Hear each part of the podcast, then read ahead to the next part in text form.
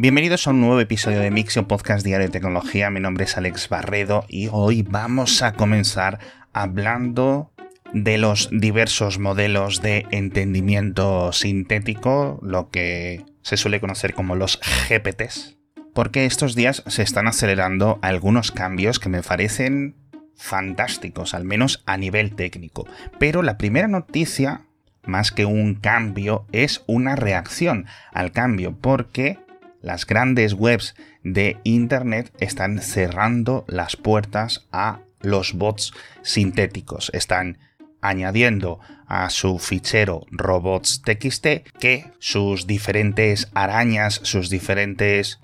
herramientas de recolección de datos no entren en sus dominios, nunca mejor dicho. Ahora que la mayoría de los grandes modelos han publicado el agente de usuario de sus bots y afirman que van a respetar esas decisiones, en cuestión de semanas el 26% de los mil dominios más populares de Internet, principalmente prensa digital y también dominios con información valiosa, información médica, información literaria, etcétera, los están bloqueando específicamente. Y aquí no cuenta, por ejemplo, webs como twitter.com que en su robots.txt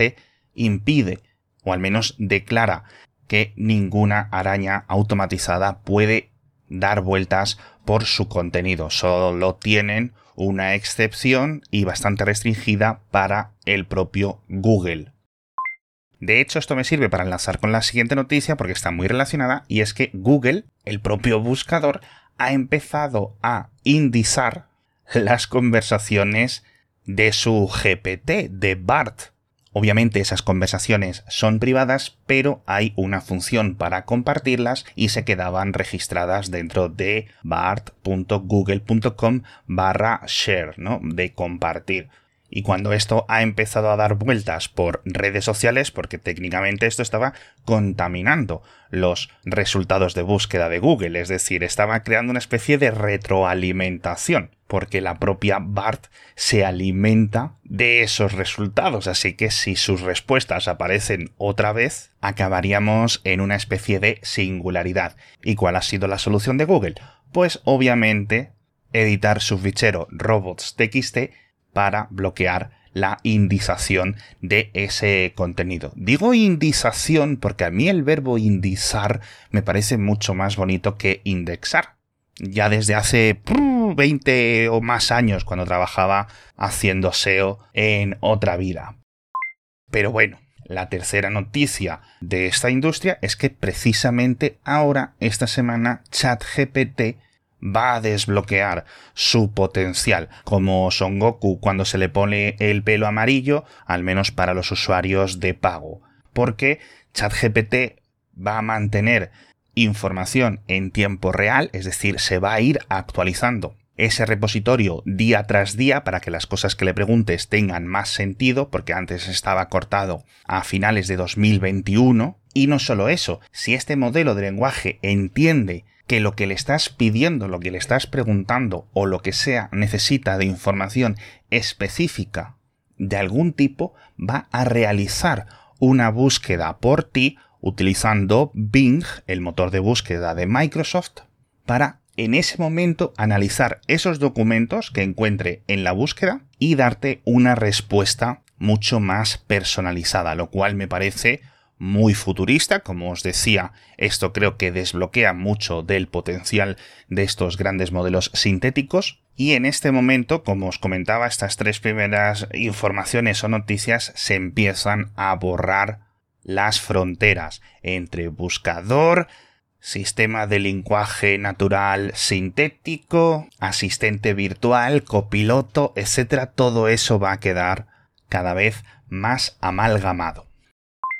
Facebook, por cierto, también ha presentado sus propios chatbots que a ver si tengo ganas y os los comento en los próximos días y si no buscáis en internet Meta AI porque lo que sí os quiero comentar de Facebook, que ha tenido hoy el inicio de su conferencia de desarrolladores y ya hemos podido ver las especificaciones finales de la Meta Quest 3 que anunciaron en julio, incluso ya anunciaron el precio, etcétera, con lo cual no voy a repetirlo, pero sí tenemos mucha más información sobre su procesador principal, sobre el XR2 Gen 2 de Qualcomm que la verdad es un salto grande, tanto de potencia como de funcionalidad, como de consumo de batería y un montón de funciones que antes se tenían que hacer por software,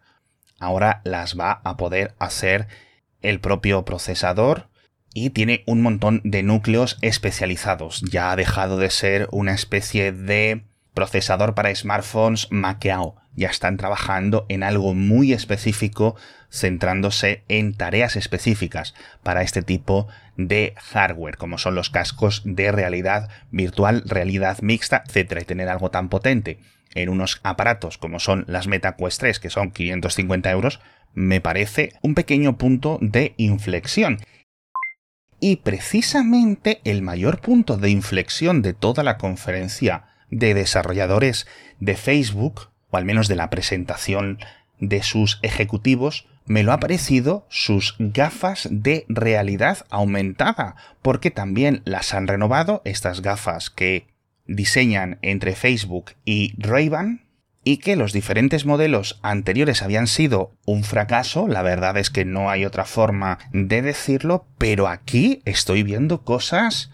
que me parece que empiezan a tener bastante sentido y funciones que yo diría que son hasta útiles. Por ejemplo, antes tenían dos cámaras puestas delante en las patillas, pero eran de 4 megapíxeles. Ahora son dos cámaras de 12 megapíxeles. Ahora ya se puede grabar vídeo, que con los modelos anteriores no se podía. De hecho, pueden retransmitir en directo en Instagram o en Facebook lo que estás viendo directamente desde estas gafas, que tienen el aspecto de unas gafas de sol tradicionales, durante 4 horas. Esto no lo hacen directamente, lo hacen conectándose a tu smartphone, pero aún así es increíble que toda esa tecnología, esa batería, ese procesamiento quepa en las patillas de esas gafas. De hecho, la batería, si no es para retransmitir en directo, dura unas 36 horas de uso general, según han comentado. Pero quizás lo más importante es que ha mejorado muchísimo la latencia y van a seguir con el micrófono y el pequeño altavoz para poder tener conversaciones con estos asistentes virtuales, copilotos, GPTs, etc. Y ahí las cosas, ya digo, empiezan a ser futuristas porque creo que empiezan a tener sentido. No tienen proyección delante de lo que son las lentes, es decir, en este caso la realidad aumentada no tiene ese segundo componente visual pero aún así creo que en la tienda oficial de ray que ya están a la venta, son 360 euros, que de verdad que me parece un precio adecuado. No me parece barato, pero es que esta es la tecnología que había en un móvil de gama alta hace 8 años y ahora lo tienes metido dentro de las patillas de las gafas. Para mí es un poco irónico porque ya sabéis que pagué casi 2.000 euros hace un año por operarme de la vista con el LASIK y quitarme las gafas y ahora estoy viendo todos estos desarrollos y digo yo, pero ¿qué va a pasar? ¿Voy a pagar por quitarme las gafas y pagar por ponerme gafas? Pero bueno, no es para todos. Y la verdad es que tengo muchas más noticias, la mayoría de ellas positivas, curiosamente, hoy, pero positivo hasta niveles insospechados, es el patrocinador de este episodio de Mixio de esta semana que por fin ya sabéis que llega a los cines mañana 29 de septiembre, The Creator, una de las películas de ciencia ficción que más ganas tengo yo de verlo, pero además en mucho tiempo y que ya sabéis que estos días no os estoy haciendo ningún spoiler, porque el 29 de septiembre hay que ir a ver The Creator en la pantalla más grande del cine que encontréis, pero un poquito los dientes largos si os los voy a poner. Lo primero, como os decía estos días, dirigida por Gareth Edwards, es la primera película desde que hizo Rogue One y que tiene una estética, al menos en el tráiler, que a mí me deja embobadísimo, pero sobre todo un planteamiento que a pesar de tratar de el eterno conflicto en la ciencia ficción entre inteligencias artificiales y humanos tiene un planteamiento muchísimo más profundo y novedoso que creo que no hemos visto nunca en una gran obra, ni de serie, ni de novela, ni de películas. Esto huele a clásico instantáneo de la ciencia ficción que no te puedes perder. Cuando vayáis el viernes al cine, a lo mejor nos cruzamos en la cola para ver The Creator. Y seguimos hablando de Facebook pero de sus grandes problemas con el trabajo remoto, porque han abandonado el contrato de alquiler que tenían en una de sus grandes oficinas de Londres. Y para poder abandonarlo antes de tiempo, antes de que finalizara el contrato, han tenido que pagar una cifra altísima, 172 millones de euros. Tenían un contrato por 18 años más de alquiler y aproximadamente han tenido que pagar lo que les hubiera supuesto 7 años del propio alquiler. Y todo esto después de hacer una gran reforma porque esta es una oficina y un contrato que se había firmado en 2021 y que entre los despidos y los empleados que están más a gusto en sus casas o trabajando de forma híbrida, pues la tenían vacía. Pero fijaos lo impactante que es esta cifra para que pagar 172 millones de euros y cortar por lo sano sea la opción financieramente sensata y además recordaros que tienen un rascacielos entero en San Francisco vacío, que iban a ser las grandes oficinas centrales de Instagram y por el que están pagando una millonada todos los meses, y que han cancelado la renovación de otros dos grandes alquileres que tenían en Nueva York. Por esto, insisto siempre, que muchas de las declaraciones y de las decisiones que se hacen en general dentro del mundo del trabajo en remoto no es tanto por una decisión tecnológica, de equipo, de cultura empresarial, es por malas decisiones de los gerentes de la empresa en cuanto a sus propiedades, en cuanto a las oficinas. Al otro lado del mundo nos vamos de Londres a Tokio tenemos también otra noticia con una cifra muy rimbombante y es que en apenas unos 18 meses Tokio va a tener más estaciones de carga eléctrica que gasolineras. En concreto, en el municipio hay unas 900 gasolineras pero es que Terra Motors, una startup tokiota que además ha recibido muchísima financiación de grandes grupos industriales japoneses, incluyendo empresas de petróleo, empresas de gas natural, etc., ha anunciado que va a construir mil estaciones de carga a lo largo de todo Tokio y que van a ser puntos de carga rápida de 150 kilovatios.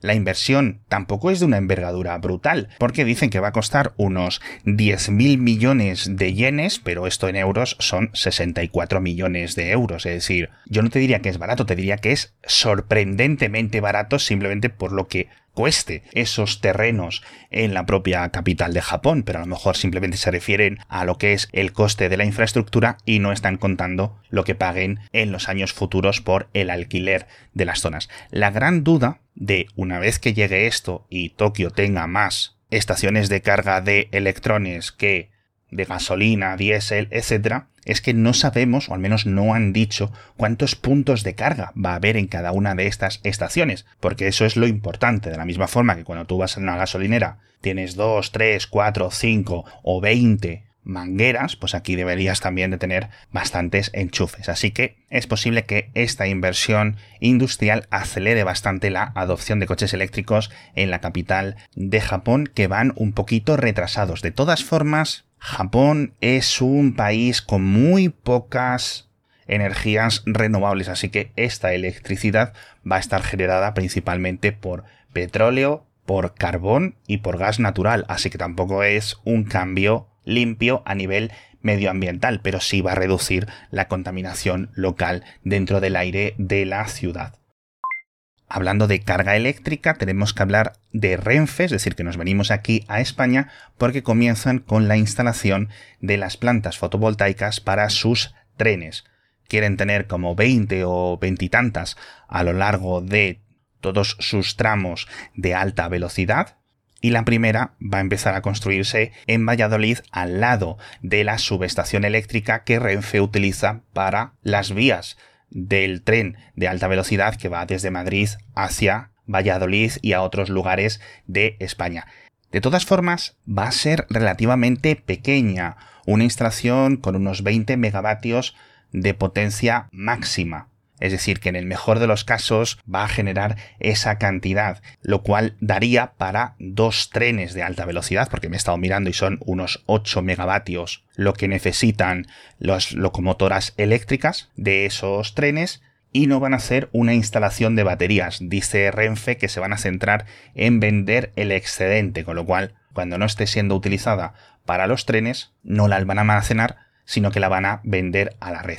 Creo que aquí se pueden hacer cosas mucho más ambiciosas. De hecho, siempre están las ideas de que sean las propias áreas de las vías por donde circulan los trenes las que estén con algún tipo de instalación fotovoltaica. Pero sobre todo aquí lo que hay que intentar es conseguir recuperar la mayor parte de la energía que generan estos trenes al frenar que no recuerdo los cálculos, pero contando con el poco rozamiento que hay en las vías y contando con la velocidad a la que van y la gran masa que tienen, igual que necesitan motores de 8 megavatios para tirar de todos esos vagones, cuando estén frenando tienen que generar también bastante y el máximo aprovechamiento de esa energía gratuita también puede venirles muy bien.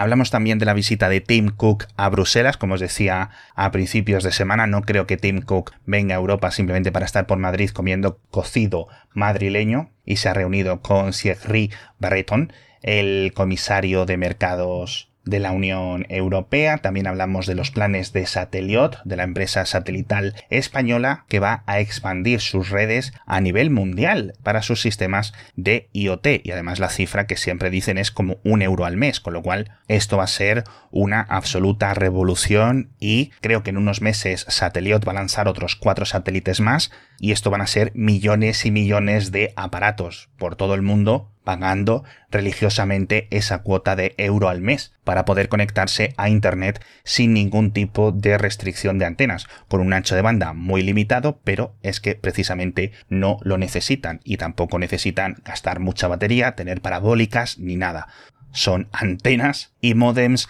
del tamaño de tu uña Así que empezábamos con una cosa muy de ciencia ficción, seguimos y acabamos con ciencia ficción y en general un episodio muy de ciencia ficción, incluyendo nuestro patrocinador. Así que estoy muy contento de que hayáis estado conmigo un día más, otro episodio más de Mixio y os recuerdo que volveré mañana con más noticias de tecnología.